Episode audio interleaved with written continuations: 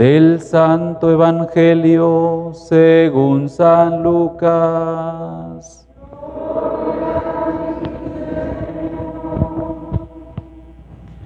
En aquel tiempo los fariseos le preguntaron a Jesús, ¿cuándo llegará el reino de Dios?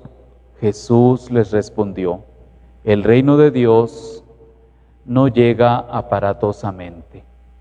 No se podrá decir está aquí o está allá, porque el reino de Dios ya está entre ustedes. Les dijo entonces a sus discípulos, Llegará un tiempo en que ustedes desearán disfrutar siquiera un solo día de la presencia del Hijo del Hombre y no podrán. Entonces les dirán, está aquí o está allá, pero no vayan corriendo a ver, pues así como el fulgor del relámpago brilla de un extremo a otro del cielo, así será la venida del Hijo del Hombre en su día pero antes tiene que padecer mucho y ser rechazado por los hombres de esta generación. Palabra del Señor.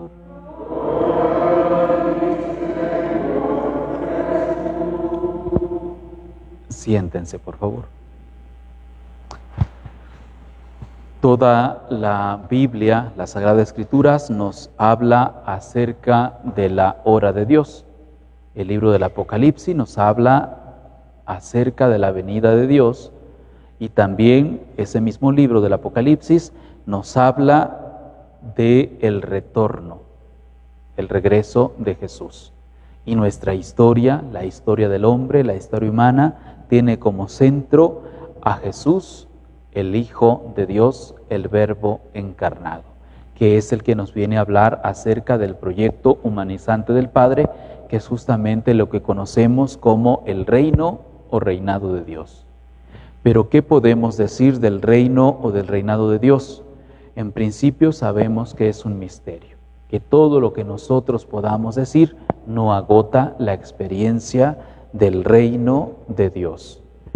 En principio también eh, podemos eh, eh, vislumbrar o descubrir algunos pasajes. Recuerden aquel pasaje donde Jesús mismo nos presenta dos parábolas y nos dice, el reino de Dios es semejante a esa pequeña semilla de mostaza que siendo tan pequeña, tan diminuta, es capaz de, no sabemos ni cómo, ni de qué manera, ni cuándo, germina al interior de la tierra, surge, brota, crece y crece de tal manera que las aves del campo pueden anidar en sus ramas.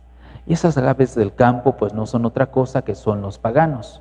Hoy esos paganos tienen diferentes rostros y diferentes nombres, son los que no estamos aquí, que pueden ser los alcohólicos, drogadictos, y ustedes hagan el elenco que quieran de esas personas que de pronto incluso nosotros marginamos y rechazamos socialmente, pues ellos pueden anidar en las ramas de esta planta de mostaza. Así es el reino de Dios.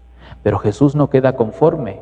Yo creo que sabe que de pronto somos testarudos y entonces echa mano de otra parábola. El reino de Dios es semejante a esta mujer que con una sola ración de levadura hace fermentar tres raciones de harinas, con cosas pequeñas.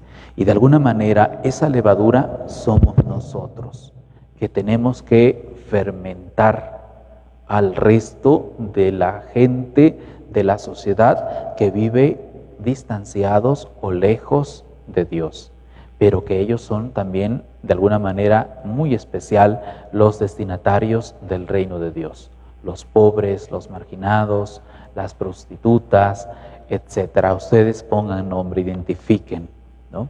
Este, en qué consiste el reino de Dios. Pues a eso nos llama el Señor. Y luego también no es algo que llegue aparatosamente, eh, algo intempestivamente, sino que es una realidad interior, que cada uno de nosotros tiene que empezar a vivenciar ya, porque Dios ya está en medio de nosotros y está obrando está actuando y nos está llamando, pero para eso nosotros tenemos que hacer la dinámica del silencio, es decir, de esa oración silenciosa para que nosotros podamos escuchar la voz de Dios, silenciar, acallar todos nuestros ruidos externos y nuestros ruidos internos, porque ahí Dios nos habla a nuestra conciencia y nos dice cuál es el camino correcto. Eso es el reino de Dios pero ya está, es el verbo encarnado, el verbo humanado, la palabra eterna del Padre hecha carne. Y luego también es esa realidad misteriosa que transcurre silenciosamente en la historia, empujada por esta fuerza que es el Espíritu Santificador el mismo Espíritu Santificador que hace que en el seno de nuestra Santísima Madre, la Virgen María, se encarne el Verbo encarnado, Jesús hecho hombre, y que nos proyecta este proyecto humanizante del Padre que dijimos que no es otra cosa que el reino o reinado de Dios, es decir, que impere entre nosotros los hombres en nuestras relaciones interpersonales la justicia, la paz, la alegría, la verdad la misericordia, la, compasión, la caridad fraterna. Esto es empezar a vivir el reino de Dios.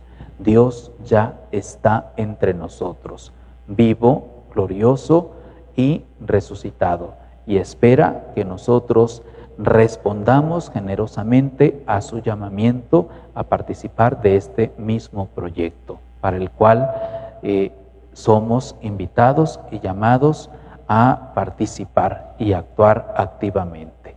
Que así sea.